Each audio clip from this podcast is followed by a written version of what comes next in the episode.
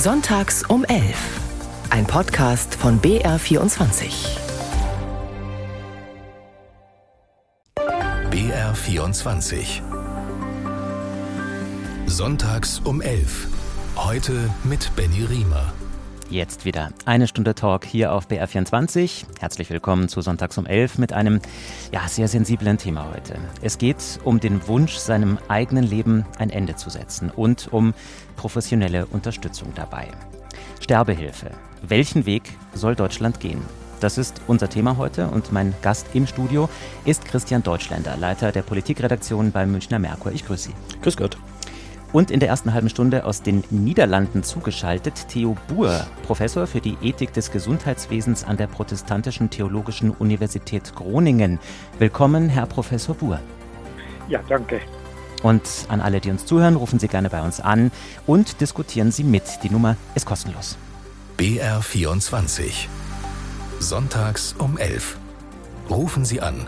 Kostenlos unter 0800 80 80 789. Vor drei Jahren kam aus Karlsruhe der Auftrag an die Bundesregierung. Die Sterbehilfe muss neu geregelt werden. Das Bundesverfassungsgericht hatte entschieden, dass das bis dahin geltende Verbot nicht rechtmäßig ist. Am Donnerstag diese Woche dann die Aussprache im Bundestag über zwei fraktionsübergreifende Gesetzentwürfe, einen liberaleren, einen strengeren. Doch am Ende hat keiner von beiden eine Mehrheit bekommen. Ein emotionaler Tag im Parlament, wie man auch an den Reden der Abgeordneten hören kann.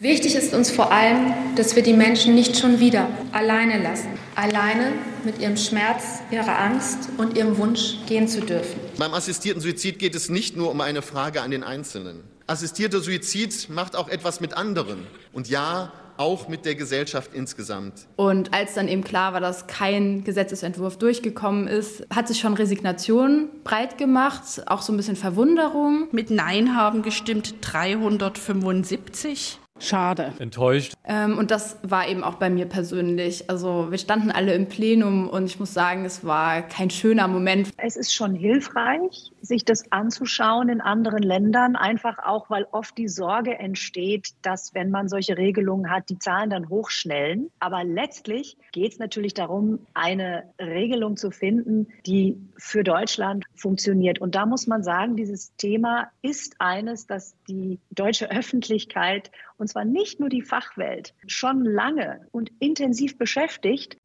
Ja, Elena Büchs war das am Ende, die Vorsitzende des Deutschen Ethikrats. Sie sagt, schon ganz lange ein Thema, aber jetzt haben wir immer noch keine klare Regelung. Christian Deutschländer, hätten Sie damit gerechnet, dass keiner dieser beiden Entwürfe durchgeht? Um ehrlich zu sein, ich war mir nicht sicher. Es ist in so einer knappen Konstellation ja immer so ein bisschen Glücksspiel. Schafft ein Vorschlag gerade knapp eine Mehrheit oder nicht? Am Ende bin ich erleichtert, weil es waren zwei Vorschläge, von denen Experten gesagt haben, nein, die sind es beide noch nicht. Und vielleicht sollten wir in dem Fall froh sein, wenn keiner der beiden durchgekommen ist, man sich nochmal Zeit nimmt zum Nachdenken. Wie geht es denn jetzt genau weiter? Das Bundesverfassungsgericht hat ja keine Zeitvorgabe gemacht, hat äh, lediglich die bisherigen Regelungen gekippt. Jetzt ist erstmal Sommerpause im Bundestag, äh, sehr ausführlich bis September. Da passiert natürlich erstmal nichts. Ich denke, man wird sich Zeit nehmen und wird versuchen, neue Vorschläge zu entwickeln, vielleicht auch bisherige Ideen zusammenzufassen, nochmal auf Kritiker zuzugehen, wird einen neuen Anlauf nehmen. Ich denke, ich hoffe, es wird dann ins nächste Jahr reinreichen und mit der Gründlichkeit absolviert werden, die gerade die Koalition in dem Punkt hat vermissen lassen. Sterbehilfe. Welchen Weg soll Deutschland gehen? Das ist unser Thema. Rufen Sie an, kostenlos unter 0800 80 80 789. Vielleicht sind Sie Angehöriger oder Angehörige von Betroffenen. Vielleicht sind Sie auch selbst schwer erkrankt und machen sich schon länger Gedanken über dieses Thema. Oder Sie sind Ärztin bzw. Arzt und ja, vermissen eine klare gesetzliche Regelung, damit ein assistierter Suizid für Sie auch wirklich keine strafrechtlichen Konsequenzen hat. Jetzt frage ich mal die Regie. Haben wir schon einen ersten Anrufer, eine erste Anruferin? Ich sehe auf meinem Monitor nämlich gerade äh, nichts und deswegen glaube ich, wir haben auch ein bisschen technische Probleme gerade. Jedenfalls hat es hier gerade geknackst in meinem Ohr. Deswegen äh, nochmal äh, Christian Deutschländer. Äh, die Frage, ähm, Das Parlament hat die Chance auf eine gesetzliche Regelung zur Sterbehilfe nicht genutzt und das drei Jahre äh, nach diesem Urteil des Bundesverfassungsgerichts. Sie haben schon gesagt, das kann auch eine Chance sein, sich eben jetzt nochmal äh, zusammenzusetzen. Aber nach drei Jahren kann man das nicht auch äh, beurteilen als ja doch eine Niederlage der parlamentarischen Arbeit? Oder sagen Sie, es ist wirklich legitim, weil es so kompliziert auf vielen verschiedenen Ebenen ist? Im Zweifelsfall bin ich eher der Meinung, Leute, lasst euch Zeit mit sowas. Wissen Sie, bei einer Pandemie, bei einer aktuellen Bankenkrise muss ich schnell handeln, muss ich sofort handeln. Da sitzt dann auch nicht jeder Schuss. Wir haben es erlebt, äh, Corona mit, mit Parkbänken und dergleichen mehr.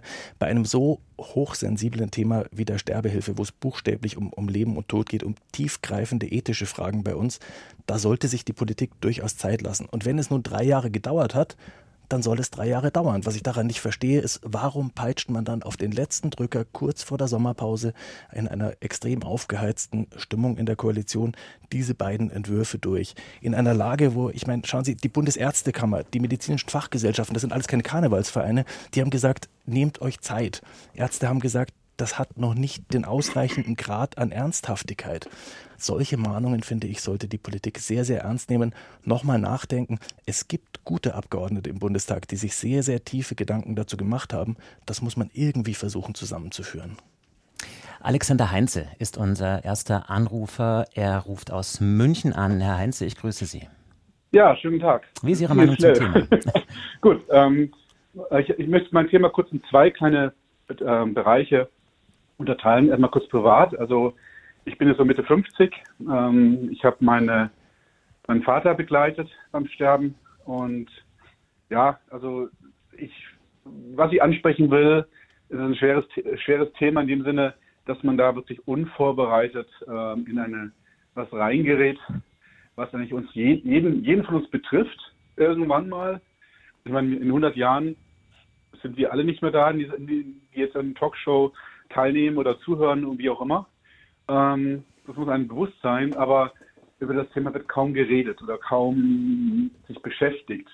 Und wenn es dann einen trifft, meistens ist es ja dann mit, mit, mit einem Lebensabschnitt, dann ist man wirklich, ähm, gut, da gibt es viele Leute, die einem helfen und so, aber ja, es war eine schwere Zeit, mhm. teilweise auch mit Depressionen, die dann nach, danach waren. Also ja, und ähm, das ist der erste Teil privat. Ähm, der zweite Teil, die Politik.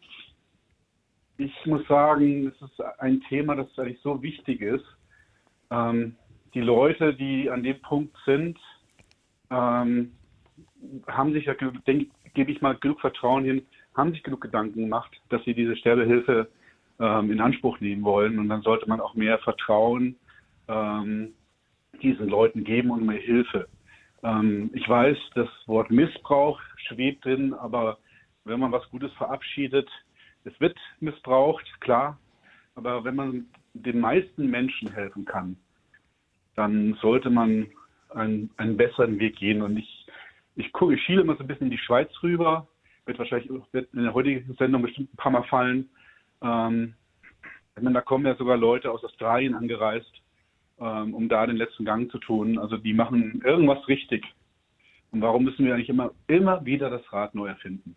Und gerade bei einem Thema, das uns irgendwie alle betreffen wird. So, das war es von meiner Seite. Vielen Dank. Ja, haben Sie denn, ähm, wenn ich noch Nachfrage äh, machen darf, haben Sie einen der beiden Gesetzentwürfe, haben Sie da einen, einen besonderen äh, Favoriten? Also hätten Sie sich anfreunden können mit einem von beiden Entwürfen? Ähm, da stecke ich zu wenig drin. Ich weiß, hab, ich habe nur die Gegenseite gehört die abgeraten hat, weil man mit einem Ja auf jeden Fall irgendeiner Sterbehilfe zustimmen würde. Und da habe ich mir nur gedacht, ähm, also ich, ich sage mal andersrum. Also das, was wir jetzt haben, schlimmer kann es nicht sein. Hm. Darum gehe ich mal davon aus, dass einer von den beiden Gesetzeswürfen es auf jeden Fall verbessern würden. Mehr kann ich da nicht so sagen. Herr Deutschländer, äh, Herr Heinz hat es angesprochen, wir reden da nicht so gerne drüber. Warum ist das eigentlich so? Ist das in den Medien ist es auch nicht so ein großes Thema, jetzt abgesehen natürlich von letzter Woche, wo diese Bundestagsdebatte war. Das stimmt. Das Thema Sterben ist bei uns leider ein, ein Tabuthema. Das sollte sich ändern, muss sich ändern, auch ähm, wenn wir bei uns auf die Generationen schauen. Babyboomer-Generation wird langsam alt. Ähm, das sind Fragen, äh, die uns alle betreffen werden, früher oder später.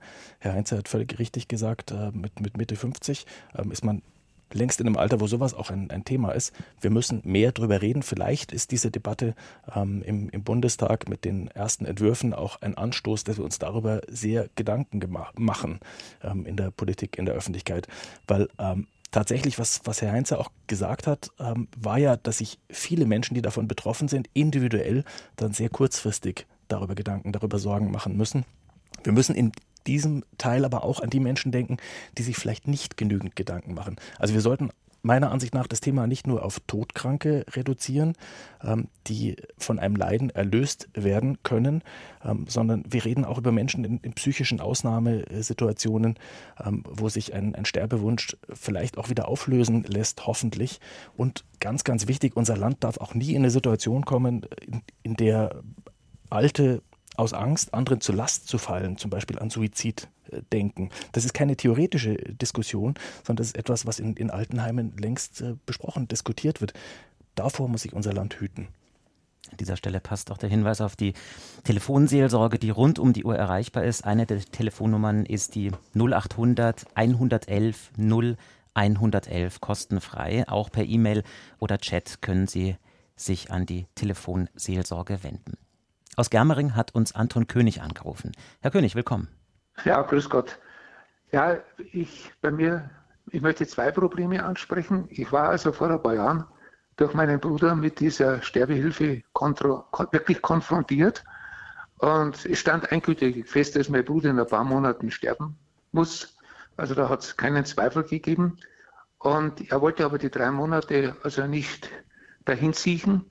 Und äh, da war es so, dass seine Frau und seine Tochter waren nicht in der Lage, also psychisch in der Lage, also äh, äh, ein Bewerbungsschreiben in die Schweiz zu schicken. Das ist also sehr großer Aufwand, damit man diese Sterbehilfe dort in Anspruch nehmen kann. Und hat er gesagt, ich muss das machen. Und ich habe mich also auch verpflichtet gefühlt, das zu machen. Habe das Bewerbungsschreiben geschickt. Und ich muss sagen, wenn heute jemand sagt zu mir, also es werden leichtfertig Menschen umgebracht. Wenn die Sterbehilfe liberalisiert wird, dann kann ich nur sagen, also es mag vielleicht schon ein paar geben, die ihre Verwandten also zu einem Suizid drängen, aber ein durchschnittlich normaler Mensch, also ich möchte mich als durchschnittlich normalen Menschen bezeichnen, wird das nicht machen, sondern es ist eine harte Tour, so ein Bewerbungsschreiben aufzusetzen und jemand dahin zu begleiten. Mein Bruder ist dann vorher gestorben, also musste diese Sterbehilfe dann nicht in Anspruch oder hat es nicht in Anspruch genommen. Mhm. Also die Sache, ich möchte sagen, dass ein Durchschnittsmensch seine Verwandten zum Suizid drängt, bloß damit er sich ein paar Euro spart, noch dazu, wo ja 95 Prozent der Pflegefälle zum Beispiel in Altersheimen sowieso vom Steuerzahler bezahlt werden, wenn es nicht reicht. Also das halte ich für eine völlig absurde Idee. Sicher wird es immer Missbrauch geben, paar wird es immer geben. Es gibt auch einmal einen, einen Krankenpfleger, der die Patienten umbringt. Aber das sind absolute Ausnahmefälle. Und die zweite Geschichte ist noch, die mich selber betrifft, weil ich 76 Jahre alt bin. Ich, stelle, ich war ein paar Mal in so Pflegeabteilungen, um jemanden zu besuchen. In guten Pflegeabteilungen muss ich dazu sagen, die sauber geführt sind und ordentlich sind, also nicht in so Missständen und so. Und ich möchte die Frage stellen an die Verantwortlichen. Warum soll ich verpflichtet sein, jahrelang in einer Pflegeabteilung dahin zu vegetieren? Diese Frage sollen wir mal jemand beantworten. Wenn jemand das mag, dass er sagt, nein, ich bringe mich nicht vorher um, ich will keinen Suizid, okay, dieses Recht respektiere ich. Das ist ein gutes Recht. Aber es, das soll man mal irgendwo in irgendeiner Religion, in der Bibel oder sonst irgendwo zeigen, dass ich verpflichtet bin, zehn Jahre in der Pflegeabteilung zu liegen und an die Decke zu starren. Hm. Also Sie vermissen diese klare kann. Regelung jetzt. Also, ja, und, und Sie sagen wahrscheinlich auch, der Bundestag Regelung, hat die Chance verpasst. Ich bin für eine Liberalisierung. Mhm, ja. okay. Totale Liberalisierung, dass ich mich in jeder Situation entscheiden kann, ob ich Suizid begehe oder nicht. Das ist meine persönliche Meinung. Und ich denke nur, die Naturvölker, da war das früher ganz normal.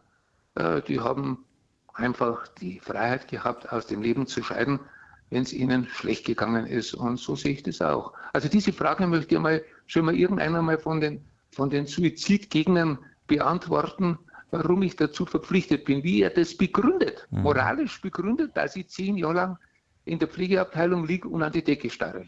Die Meinung Wenn man von, das erklären kann, ja. okay.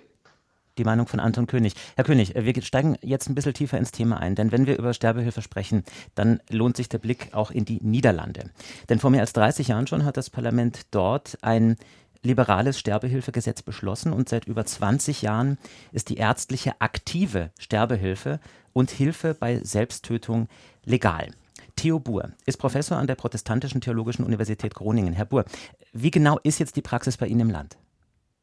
Äh, ja, wir sind tatsächlich etwa 50 Jahre äh, früher als Deutschland haben wir angefangen, diese Sache zu legalisieren.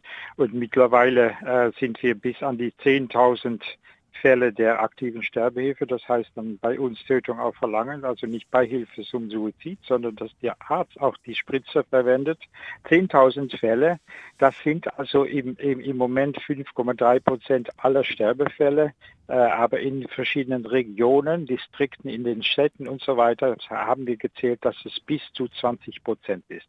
Also da, da kann man schon sagen, dass es zwischen Deutschland und, und Holland ein enormes Gefälle gibt. Mhm. Und ich habe in den, äh, in den Reaktionen ihrer Hörer auch jede Menge äh, Anregungen, Voraussetzungen gehört, auf die ich gerne eingehen möchte. Aber ja, das geht schön. natürlich nicht. Ne? Ja, ja, zum Teil aber es, äh, einer hat gesagt, es wird nicht missbraucht, klar, und äh, andere hat gesagt, Durchschnittsmenschen, die andere in den Tod treiben, äh, das sind absolute Ausnahmefälle.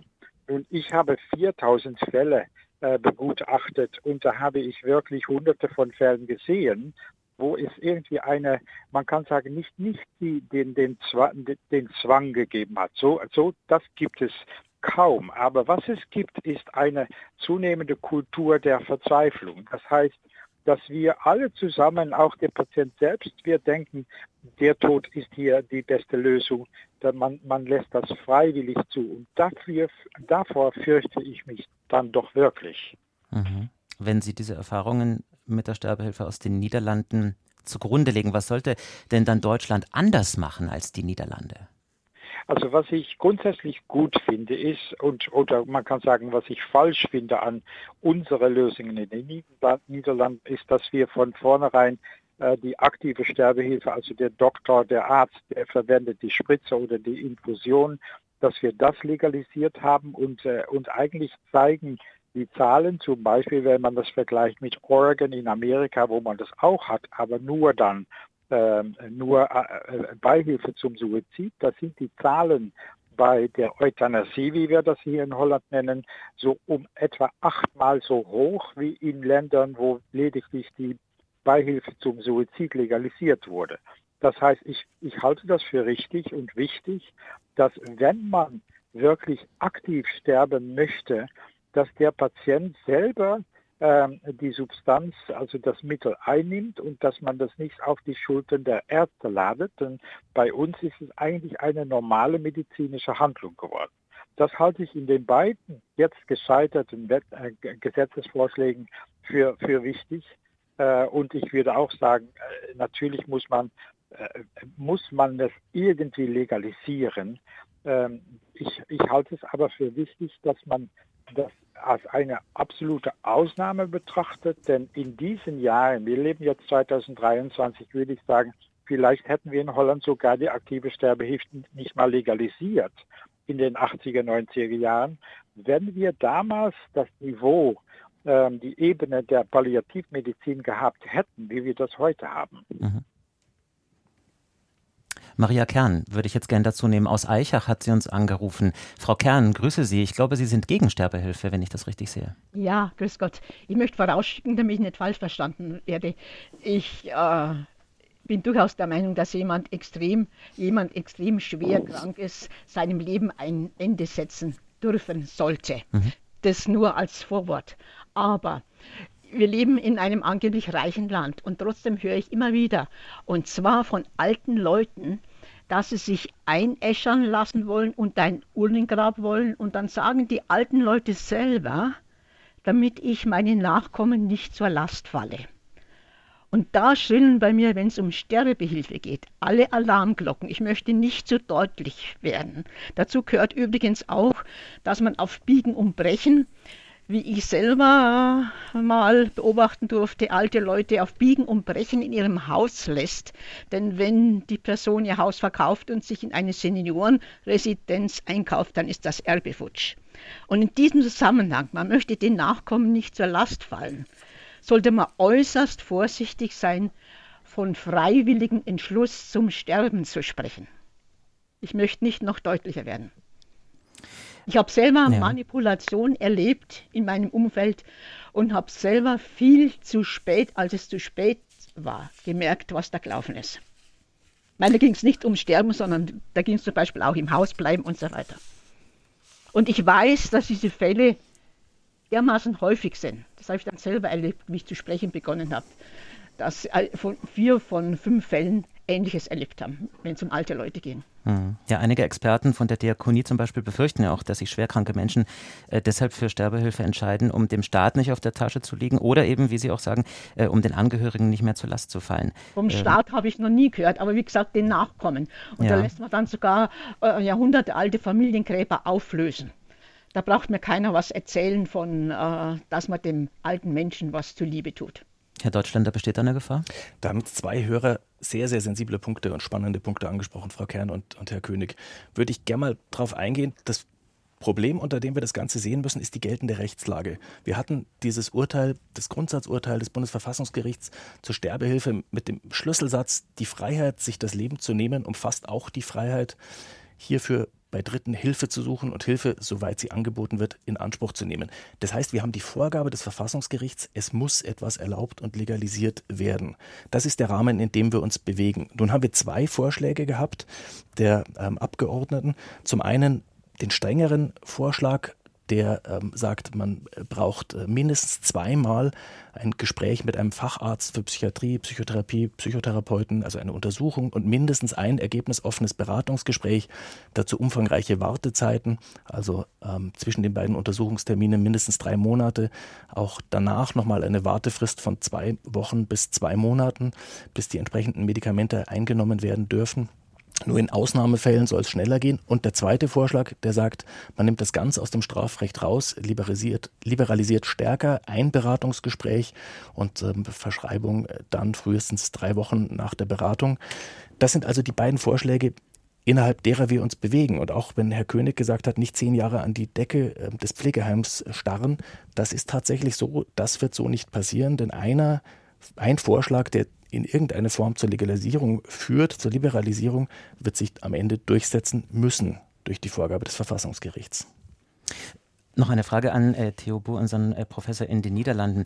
Herr Buhr, was sagen denn die Studien? Äh, wir haben es so ein bisschen anklingen schon gehört. Ähm, die Sorge, dass das Angebot erst die Nachfrage schafft. Ist das so? Oder äh, möglicherweise verstärkt das Angebot die Nachfrage vielleicht sogar? Äh, ich, ich denke, das kann man schon sagen. Also an, im, im Anfang, als wir zur Legalisierung äh, gekommen sind in den 90er Jahren, dann haben wir gesagt, das werden doch absolute Ausnahmen sein. Und wenn man also jetzt sieht, dass, dass da bis in gewissen Distrikten bis zu 20 Prozent aller Sterbefälle sind, ähm, sind die aktive Sterbehilfe, dann kann man schon sagen, dass da, da, da ist, das ist eine normale Weise des Sterbens geworden. Eigentlich ähnlich wie das bei Haustieren der Fall ist. Also wenn mein Hund krank ist und wirklich krank, dann, äh, dann ist es auch ganz normal, dass man da eine Spritze bekommt. Das denke ich, ja, da hat das Angebot tatsächlich die Nachfrage erzeugt. Wir haben auch ein Buch veröffentlicht, wo wir 45 ähm, Geschichten von aktiver Sterbehilfe äh, aufgeschrieben haben. Und da gibt es auch zum Beispiel eine Familie, wo eigentlich alle, im, im Grunde alle nur den, die aktive Sterbehilfe als oder die Beihilfe zum Suizid als den würdigen Tod äh, betrachten. Und ja, dann kann man sagen, Angebot hat Nachfrage erzeugt genauso, äh, äh, äh, vielleicht vergeben Sie mir die Vergleichung, aber genauso wie auch mit Handy. Ich hab, bin, war nie ein Befürworter des Handy. Jetzt habe ich eins, weil einfach alle finden, es ist gut und das geht vielleicht auch mit Sterben in gewisser Weise auch so. Die Erfahrungen aus den Niederlanden von unserem Ethiker Theo Buhr, Professor an der Universität Groningen in den Niederlanden. Herzlichen Dank für Ihre Zeit, Herr Buhr, und Ihnen noch einen schönen Sonntag. Ja, Ihnen auch, danke. Sterbehilfe. Welchen Weg soll Deutschland gehen? Das ist unser Thema heute in Sonntags um 11. Sie können weiterhin kostenlos anrufen und mitdiskutieren in unserer Sendung. Die Telefonnummer 0800 80 80 789. BR 24. Sonntags um 11. Heute mit Benny Riemer. Willkommen zur zweiten halben Stunde Talk hier auf BR 24. Heute mit dem Thema Sterbehilfe. Welchen Weg soll Deutschland gehen? Bei mir im Studio ist heute Christian Deutschländer zu Gast, Leiter der Politikredaktion beim Münchner Merkur. BR 24. Sonntags um 11. Rufen Sie an. Kostenlos unter 0800 80 80 789. Herr Deutschländer, wir haben ja eben Professor Buhr gehört. Können die Niederlande denn Vorbild sein für eine deutsche Sterbehilferegelung? Sehr interessante Frage. Ich muss darauf subjektiv natürlich antworten. Aus meiner Sicht Nein, kein unbedingtes Vorbild. Wir reden in den Niederlanden von aktiver Sterbehilfe. Also jemand anderes verabreicht dem Patienten ein tödlich wirkendes Mittel. Da waren die Niederlande, glaube ich, das erste Land der Welt, das in, äh, vor 20 Jahren diesen Weg gegangen ist, der sehr weitreichend führt. Die Ergebnisse hat Professor Buhr auch, auch äh, klar benannt. Wir haben jetzt inzwischen, ähm, ich glaube, rund 8000 solcher ähm, Sterbefälle in den Niederlanden. Ähm, in Regionen jeder fünfte. Insgesamt ist, glaube ich, jeder zwanzigste Sterbefall ein Fall der aktiven Sterbehilfe. Ich glaube, dass bei uns in unserem Land wir so weit bisher nicht gehen können und wollen als gesellschaftlicher Konsens, sondern dass wir uns äh, irgendwie auf Regeln zur Beihilfe zum, zum Suizid verständigen müssen. Wilfried Eichmüller hat uns angerufen aus Nürnberg. Herr Eichmüller, grüß Sie. Guten Tag. Ich bin jetzt etwas sehr aufgeregt. Das macht nichts. Äh, ja, versuchen Sie also einfach zu erzählen, bin, was ja, für ein. Also ich bin 75 Jahre alt. Ja. Seit Jahren durch Sehnervzündung erblindet. Mhm. Hatte, habe Schilddrüsenkrebs hinter mir, also Schilddrüse. Dünndarmkarzinom, Operationen, also schwere ich habe jetzt Herzschwäche, Herzschrittmacher und Defibrillator, das schon zweimal auslöste, also mir zweimal schon das Leben rettete. Und äh, bin sehr empört über diese Ablehnung dieser Gesetze. Was mir besonders, ich sage jetzt äh, salopp, was mir besonders stinkt, dass äh, Abgeordnete und Pseudoreligiöse haben keine Skrupel, äh, Soldaten da in Mali und so weiter in gefährliche Auslandseinsätze zu senden und der und der den Tod billig in den Kauf zu nehmen. Aber hier, äh, äh, äh mich ausdrücken, hier haben sie Skrupel, das selbstbestimmte Ableben selbst schwerst Leidender verhindern zu müssen. Ne? Sie dreisten sich einfach. Mhm. Und selbig war 68, also 1968, 69 beim Militär, während der Tschechenkrise wir hatten Spannungszeit. Wäre es damals zum Konflikt gekommen, da hat sich keiner drum, hätte sich keiner darum kümmern, ob wir fallen oder draufgehen. Es gibt ja. Das das, aber hm. ich muss jetzt dazu sagen, dazu sagen, ich habe nicht vor, die Sterbehilfe in Anspruch zu nehmen. Ne?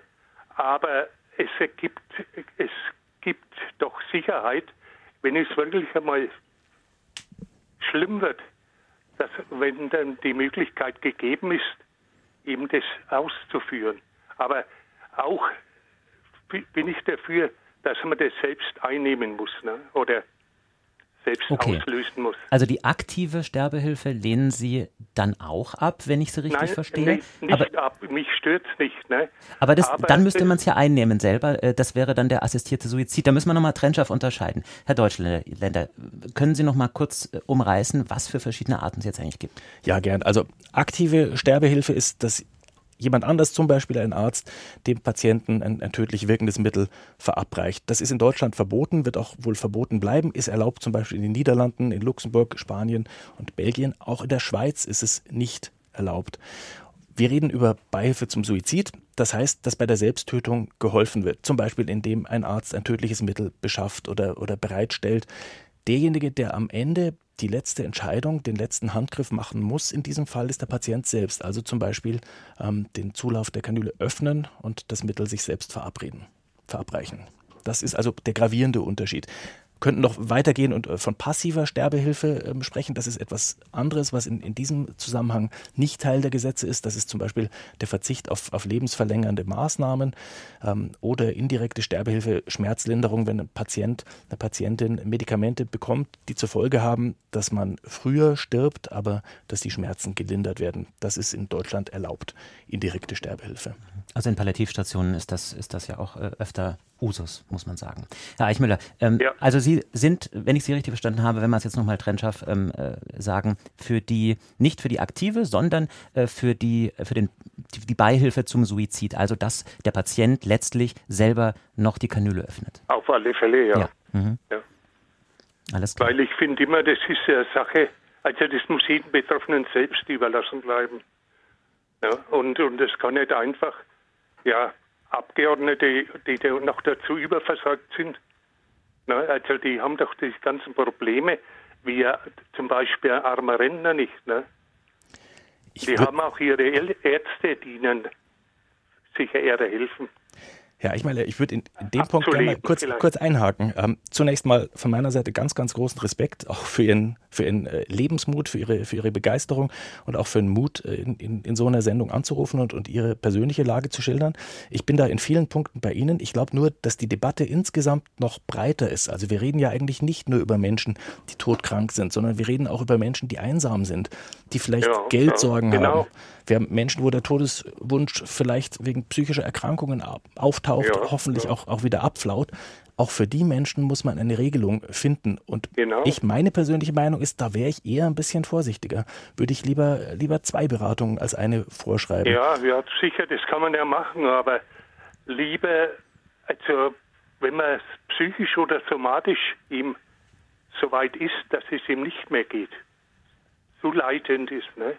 zu leidend, dann bin ich eben dafür. Und das muss ich ihm selber entscheiden. Und natürlich nach, nach Aufklärungsgesprächen. Ne? Das ist schon klar, nach Beratungsgesprächen. Aber wenn ich dabei bleibe, muss das mir überlassen bleiben. Also das ist meine Meinung. Herr Eichmüller, danke für Ihren Anruf Bitte. und äh, für Sie alles Gute. Wilfried Mütterlein hat angerufen aus Mindelheim. Herr Mütterlein, grüß Sie. Guten Tag, hallo. Guten Morgen. Können Sie mich verstehen? Ja, selbstverständlich, sehr gut. Ja, ich bin mit dem Thema insofern berührt, als ich selbst zum Beruf Neurologe und Psychiater bin. Habe lange hier die palliativmedizinischen Gesprächskreis organisiert, weil wir uns oft mit dem Thema befasst haben. Und seit vier Jahren bin ich selbst, habe ich die Seite gewechselt und habe eine unheilbare Krebskrankheit weit fortgeschritten, bin jetzt sozusagen in der Zielgeraden, geht es auch ums Sterben bei mir, nachdem die Möglichkeiten ausgeschöpft sind. Und was ich für, für ganz wichtig halte, dass diese Diskussion, um die es hier geht, in die Mitte der Gesellschaft geholt wird und viel mehr in der Mitte der Gesellschaft besprochen wird. Da ist sehr viel von Experten die Rede. Da haben wir den Ethikrat, die Frau Krütz, die ich sehr schätze, und andere Experten, Medizinprofessoren und Juristen vor allem und den Herrn von Schirach als, als, als Literat. Das ist alles sehr toll, aber es gibt keine Experten für menschliche, für urmenschliche Fragen. Und hier geht es wirklich um urmenschliche Probleme, Sterben oder nicht sterben, Umgang mit Krankheit, Leid und Einsamkeit. Und da finde ich diese, äh, diese Fixierung auf Experten, finde ich schlecht. Wir müssten vielmehr eine offen eine Gesellschaft führen, die wirklich den, Alltag trifft, die Alltagsmenschen, die damit zu tun haben sozusagen. Das Problem wird sehr oft wird sehr oft theoretisch angegangen. Freilich, ich glaube, medizinische Versorgung, Palliativversorgung ist mittlerweile ganz gut. Jeder hat, kann die medizinische Versorgung kommen. Aber ganz oft geht es auch um Fragen der Einsamkeit, Verbitterung, wo eigentlich jeder gefragt ist, jeder Nachbar gefragt ist. Und oft kann man erleben, wie, wie ein warmer Händedruck oder ein Besuch oder das Lachen vom Enkelkind plötzlich auch ganz andere Perspektiven wieder hervorruft bei Menschen, die sehr eingefroren wirken oder sehr starr wirken. Also deswegen finde ich, meine Bitte, mein Anliegen, das Thema in die Mitte der Gesellschaft zurückzuholen und alle am Gespräch zu beteiligen, das nicht auf die Experten zu delegieren. Hm. Nun könnte man ja sagen, das Parlament ist äh, die Mitte der Gesellschaft, zumindest äh, natürlich das Abbild, ja, die gewählten Repräsentanten. Ja, da war ich aber sehr erstaunt. Ich habe das äh, verfolgt bei unserem Neurologenkongress im Herbst. Da waren Abgeordnete eingeladen, auch die Frau Kühners wie wenig sich die eigentlich vorher mit diesem Thema schon beschäftigt haben. Ne? Und Mitte der Gesellschaft heißt wirklich Leute vom Handwerker, vom Polizisten, von der Hausfrau, alle mit beteiligen, weil zu dem Thema jeder was zu sagen hat. Es gibt keine Experten dafür und bin ich sehr, äh, ist nicht, ist nicht meine Ansicht. Das hat der von Schirach gemacht in seinem Theaterstück Gott, wo er dann den Experten zu Wort kommen lässt, der Mediziner ist ein Blödmann, der, der Theologe ist ein Blödmann, die Juristin ist brillant und die legt es da messerscharf da. Aber so ist die Wirklichkeit eben nicht sozusagen. Die Wirklichkeit ist, dass manchmal die, die völlig ungebildete Mensch, aber, aber äh, durch seine herzliche Art sofort sieht, aha, der braucht jetzt dies und jenes, auf den muss ich zugehen. Auch was vorher gesagt worden, wenn ich im Altenheim an die Decke strahle, gut, das liegt auch an uns, ob wir das organisieren, dass wir Leute im Altenheim mitbetreuen, sozusagen auf freiwilliger Basis und Besuche machen, Kinder dorthin schicken, das wäre alles denkbar. Also ich finde, das darf nicht so theoretisch, sondern es geht hier um wirklich mitmenschliche Konzepte und, mit, und deswegen muss man auch die Menschen in die Diskussion mit einbeziehen. Da halte ich es nicht auch nicht richtig ans Parlament zu, zu delegieren. Ja. Wobei man ja sagen muss, ja, haben wir auch eine Vielfalt von Meinungen im Parlament. Das ist schon, haben wir gesehen, dass die Diskussion nicht, nicht abgeschlossen wurde und nicht beendet wurde durch eine Gesetzesgabe, sondern eben offen war. Aber mein Rat trotzdem, das einfach auch im Alltag zu diskutieren, sich darüber Gedanken zu machen und versuchen, eine Meinung zu bilden. Hm. Wie können wir das machen, Herr Deutschländer, dass wir eine breite gesellschaftliche Debatte jetzt auch in den nächsten Wochen und Monaten führen, dass es nicht wieder drei Jahre dauert, bis wieder ein Gesetzentwurf in den Bundestag eingebracht wird? Kann diesem Rat von Herrn Müttlein nicht viel ähm, beifügen, weil er sehr, sehr stark und, und äh, äh, toll war.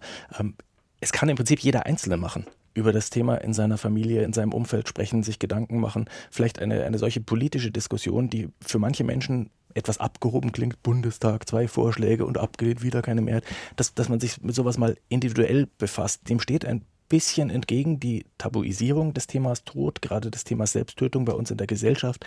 Auch, Sie haben es ja eingangs angesprochen, in den Medien. Wir sind zum Beispiel bei Berichterstattungen über Suizide sehr, sehr zurückhaltend, eben weil wir Nachahmereffekte vermeiden wollen. Und ähm, wir haben jetzt auch als Zeitung ähm, das zum Anlass genommen, äh, sehr tief auf die Debatte über Sterbehilfe einzusteigen, die Vorschläge vorzustellen, ähm, uns auch zu versuchen, eine Art Meinung dazu zu bilden. Das ist aber im Endeffekt immer nur eine Anregung an die Gesellschaft. Leute, diskutiert drüber. An dieser Stelle nochmal der Hinweis auf die Telefonseelsorge, die rund um die Uhr erreichbar ist. Eine dieser Telefonnummern ist die 0800 111 0111. Kostenfrei ist diese Nummer. Und auch per E-Mail oder über Chat können Sie sich an die Telefonseelsorge wenden. Harry Malagic ruft uns aus Dachau an. Herr Malagic, ich grüße Sie. Ja, grüß Gott. Erstmal vielen Dank, dass ich durchgekommen bin. Also ich finde das Thema eigentlich, keine Ahnung, also ich verstehe nicht, warum das Thema angebracht wird. Wir reden immer von psychisch kranken Menschen. Meiner Meinung nach, wenn ich jetzt zum Beispiel so psychisch krank bin, dass ich mir das Leben nehmen will, dann mache ich es in der Badewanne, hänge mich, gebe mir einen Kopfschuss oder kaufe mir halt eine Tablette übers Internet. Das ist in der heutigen Zeit alles möglich. Ich finde das sehr erschreckend, dass wir über so ein Thema reden.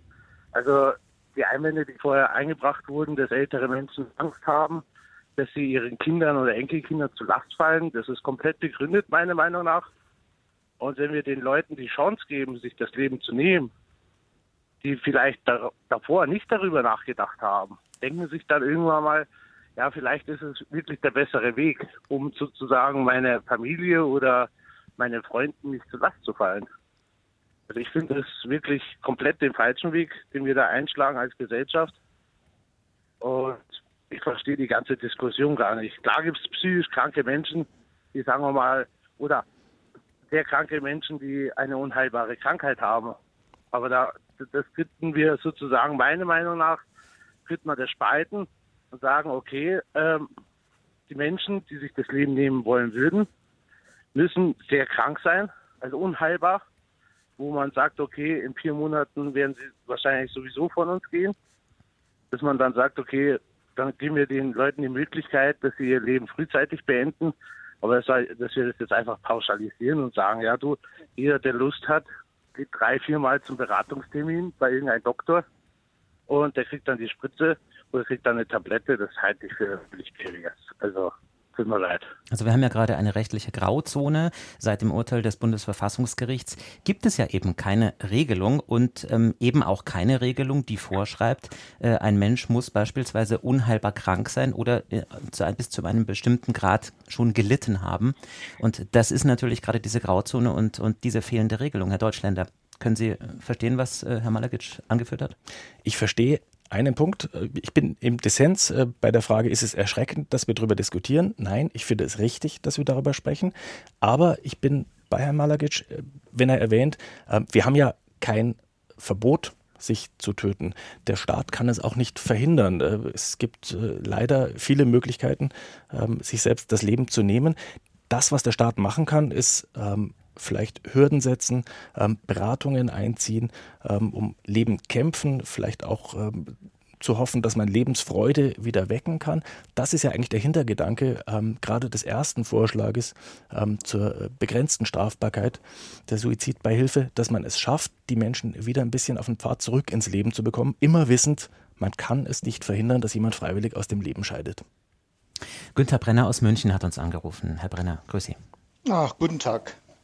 Äh, vorweg, ich bin also absoluter Befürworter für die aktive Sterbehilfe aus eigener Erfahrung mit meiner Mutter, die nun leider in einer Zeit äh, sterben musste, in der auch Corona-Hochsaison hatte. Das heißt, man hat da alles gemacht. Sie lag in einem äh, Altenheim und ich durfte sie nicht besuchen und das hat man dann angeordnet staatlicherweise. Ne?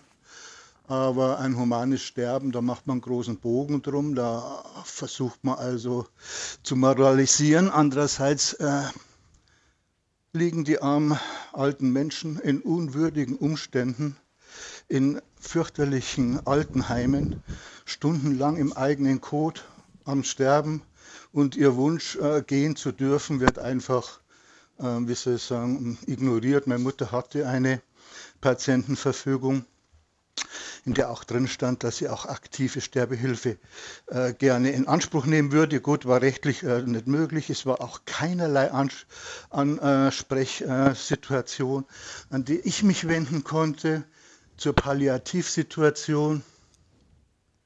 Einmal in der Woche kam eine Dame für 15 Minuten, hat Medikamente verschrieben, die meine Mutter völlig schachmatt gelegt haben.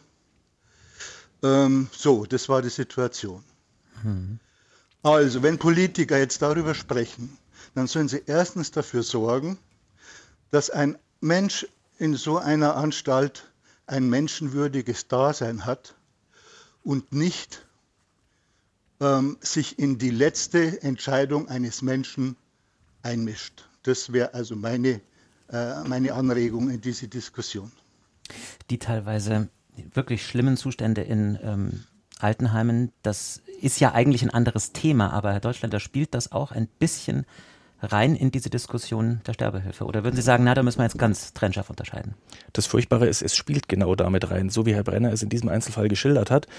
Natürlich wäre es schön, wir könnten das voneinander trennen. Wir könnten sagen, alle unsere Alten sind perfekt aufgehoben und ähm, wir müssen uns keine Gedanken machen, dass da irgendjemand sich unwohl fühlen würde. Die Realität ist völlig anders. Die Realität ist so, dass gute Versorgung im Alter, gute Pflege auch zum Teil von der finanziellen Lage abhängt, dass alles überschattet ist von einem immensen Mangel an Pflegekräften. Und ja, natürlich spielt das voll in diese Debatte mit rein. Ich würde es gerne trennen, aber wenn wir ehrlich sind, wir können es davon leider nicht trennen. Anton Lerchenfeld aus Immenstadt im Allgäu hat uns auch angerufen. Herr Leichenfeld, grüß Sie. Grüß Gott aus dem Allgäu.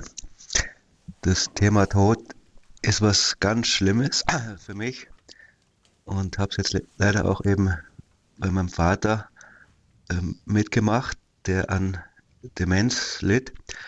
Und diese Sachen mit, äh, der Patient muss sich auf jeden Fall selber entscheiden und selber äh, die Pille schlucken oder so. Da gibt es eben Leute, die dann gar nicht mehr in der Lage dazu sind, sei es aus Demenz, sei es aus einer Lähmung oder solche Sachen, und die wirklich wahnsinnig leiden. Und wenn einer den Mut hat, bei vollem Verstand, äh, eben so eine Verfügung zu treffen, mit ganz klaren, äh, überprüfbaren Wenn-Dann-Bestimmungen, dass er einfach sagt, unter den und den Umständen, zum Beispiel der Pflegegrad 5, das ist ja das, dass man im Bett liegt und auf die Decke starrt. Und, und wenn das, äh, wenn man dann so und so lang nicht mehr sagt, ich will weiter leben, das ist dann irgendwann, dass man im, im Bewusstsein, wenn man eben solche Fälle mitbekommt, ob man dann mit einer Wenn-Dann-Regelung das bei vollem Bewusstsein notariell beglaubigt, mit vielen Hürden, Beratungsgesprächen und so dann auch sagen kann, ich will nicht sterbend leben. Mhm. Also Sie sind für die aktive Sterbehilfe in, ähm, in, bestimmten Fällen, wenn die Hürden sehr, sehr hoch sind. Verstehe ich Sie da richtig? Wenn die Hürden sehr, und, und zwar äh, der Punkt, der jetzt in den ganzen Regelungen ist, es muss sozusagen, wenn es aus meiner Sicht in 90 Prozent der Fällen genau dann, wenn ich diese Entscheidung nicht mehr machen kann, wenn ich auch nicht mehr in der Lage bin, einen Suizid zu begehen, sei es körperlich, sei es geistig, äh, dann komme ich in die Falle, die ja viel schlimmer ist wie eine Folter oder so, äh, dass ich dann sterbend leben muss, ohne eine Aussicht, ohne ein Licht am Ende des Tunnels, dass ich mich davon lösen kann. Und natürlich ist das ein ganz schwieriges Problem. Mir fällt jetzt auch nicht die Lösung dazu ein, aber ich meine, wenn man das den, den Weg mit. Äh, und dann ist natürlich die Spaltung, die, die Schere zwischen Arm und Reich. Die Leute, die genügend äh, finanzielle Mittel haben, die mhm. sagen halt, okay, wenn es mit mir so weit ist, dann fahr mit mir in die Schweiz oder fahr mit mir nach Holland. Ja. Mhm. Wenn man sozusagen noch transportfähig ist, was vielleicht bei einer Person im Pflegeheim nicht so einfach ist. Aber Herr Lechenfeld, Sie haben einen ganz äh, spannenden Punkt angesprochen vorhin. Sie haben von Demenz gesprochen. Es gibt ja wirklich Fälle, auch äh, bei der Nervenkrankheit ALS zum Beispiel, dass die Patienten nicht mehr in der Lage sind, ähm, diese Kanüle zu öffnen und, und sich quasi das Medikament am Ende selbst zu verabreichen. Herr Deutschländer, wäre das dann nicht ein Fall, wo man sagen müsste, wenn man schon sagt, ja, Sterbehilfe muss eben bestimmte Regeln haben, muss man dann diese Ausnahme nicht mit hineinnehmen, wenn eben der Patient einen assistierten Suizid, nämlich dass er selber ähm, den letzten Schritt tut, nicht mehr in der Lage ist dazu. Das ist ganz, ganz heikel. Ich bin dafür, dass das in so einem Gesetz geregelt sein muss. Also wenn ich so etwas einmal regle als Gesetzgeber, dann bitte gründlich und, und äh, so, dass es möglichst wenig Lücken und Klarheit aber für alle gibt. Ähm, ich bin mir selber moralisch, ethisch nicht ganz sicher, wie ich es entscheiden würde in diesem Fall. Ähm, mein erster Gedanke ist natürlich, dass so etwas nur vorgenommen werden darf, wenn eine Patientenverfügung da ist. Ich weiß aber, dass es Grenzfälle gibt, wo meine Argumentation vollkommen an Grenzen stößt und ähm, wo es vielleicht anders besser wäre. Was ich auch gerne noch dazu anfügen würde, was Herr Lerchenfeld angetippt hat, sind die Kosten. Natürlich müssen wir auch über sowas reden. Ähm, wir diskutieren im Moment viel über die ethische Frage, ähm, Suizidbeihilfe ja oder nein. Da hängen auch viele praktische Fragen dran. Zum Beispiel, darf ich, wenn ich das erlaube, erlaube dafür werben? Darf ich dann im, im Zweifelsfall, so wie in der Schweiz, ähm, offensiv Infostände und, und äh, Radio-Anzeigenkampagnen äh, dazu haben? Habe ich irgendwie eine Baumarktwerbung und, und eine Müsli-Werbung und dazwischen ein, ein Suizidverein? Muss ich das irgendwie moderieren? Muss ich das vielleicht einschränken? Die Frage, wird daraus ein Geschäftsmodell? Ist es in Ordnung, wenn jemand daran verdient? Ähm, so etwas anzubieten. Und wer trägt die Kosten? Wir reden bei der Schweiz über zum Teil fünfstellige Kosten in, in Frankenhöhe, wenn man aus dem Ausland anreist, Mitglied eines solchen Vereins ist, das Angebot in, in äh, Anspruch nimmt. Das ist für viele Menschen auch eine Hürde. Und natürlich muss auch irgendwann mal festgelegt werden, ist das eine Leistung die Krankenkassen zahlen oder äh, nur Privatversicherte. Ähm, über sowas muss gesprochen werden und da müssen die Gesetzentwürfe Regelungen ähm, beinhalten und da ist meines Erachtens in den bisherigen Vorwürfen noch wahnsinnig viel Luft. Angelika Linzmeier aus München hat uns angerufen. Grüß Sie. Ja, grüße Gott. Ja gut, ich habe jetzt gerade äh, der Moderatorin auch gesagt, also meiner Meinung nach sollte schon jeder selbstbestimmt äh, Sterbehilfe in Anspruch nehmen können und dürfen äh, wenn es notwendig sein sollte oder wenn man an einer unheilbaren Krankheit leidet. Nebenbei gesagt, was ich gerade gehört habe, gut, äh, weil das Thema Schweiz gefallen ist, die Sterbehilfe selbst gibt es ja schon sehr lange und eine gewisse Klientel der Gesellschaft äh, nimmt das auch in Anspruch. Da wird auch gar nicht drüber diskutiert. Es geht ja jetzt eigentlich um die Sterbehilfe äh, in, in der Breite jetzt. Und ich muss sagen, ähm, das Problem ist wahrscheinlich, darum zieht sich die Debatte so lange hin, dass die Entscheidungsträger, die darüber also zu befinden haben, ein Herr hat es ja auch schon an, angeklungen, hat ja auch schon gesagt, die sind ja gar nicht betroffen. Das heißt, ähm, gut, man kennt die Leute jetzt nicht persönlich, aber äh, wenn die Entscheidungsträger selbst davon persönlich betroffen wären, sei es durch eine unheilbare Krankheit oder durch äh, Krankheitsfälle in der Familie oder durch alte Eltern oder in der Verwandtschaft, würde diese Debatte gar nicht so lange dauern, äh, weil die würden sich dann auch dafür entscheiden. Aber die meisten Leute, die über sowas zu befinden haben, äh, sind zu weit weg vom Thema. Die, mhm. die betrifft es ja nicht. Wenn man davon selbst betroffen ist, sieht das ganz anders aus und dann würden auch realistische Entscheidungen getroffen werden können. Was man natürlich ausschließen muss, das ist eine, dass es nicht in irgendwie Geschäftemacherei ausartet, wurde auch schon gesagt. Das sollte natürlich nicht sein. Das ist vollkommen richtig. Und ein letzter Punkt war das, äh, was die Schutzmaßnahmen des Staates angeht, dass der Staat gewisse Schutzmechanismen natürlich einrichten will. Das stimmt auch wegen Missbrauch, das ist alles richtig. Nur, äh, wie ein Herr auch gesagt hat, in Corona-Zeiten, was alte Leute oft im Altersheim einsam sterben mussten, ja. Mhm. Also dort, wo der Staat immer die Bürger schützt, hat er eigentlich den Bürgern mehr Schaden zugefügt, als dass er sie beschützt hat. Also die Erfahrung konnte man ja auch in der Corona-Zeit machen. Also der Schutz, die staatlichen Schutzmaßnahmen, also darauf äh, würde ich nicht vertrauen. Äh, da, da, also da bin ich sehr skeptisch. Äh, staatlichen Schutzmaßnahmen äh, stehe ich sehr skeptisch gegenüber. Die Meinung von Angelika Linzmeier. Leider ist unsere Sendung jetzt zu Ende. Wir können leider nicht mehr alle dran nehmen. Es äh, haben wirklich viele Menschen angerufen, viele Zuhörerinnen und Zuhörer. Also das scheint auch wirklich einen Bedarf zu geben, darüber sprechen, was gut ist. Herr Deutschländer, wir haben es ja öfter schon gesagt. Wir müssen mehr darüber sprechen. Wir müssen mehr darüber sprechen, wir müssen es in die Mitte der Gesellschaft tragen und wir müssen den jetzigen Zustand der Regellosigkeit ergänzen durch einen Rahmen, der für alle Menschen das richtige Angebot und auch Beratungspflichten beinhaltet. Sagt am Ende Christian Deutschländer, Leiter der Politikredaktion beim Münchner Merkur. Ich danke Ihnen sehr fürs Kommen, Herr Deutschländer. Sehr gern. Das war Sonntags um 11 für heute. Ich wünsche Ihnen noch einen schönen Sonntag.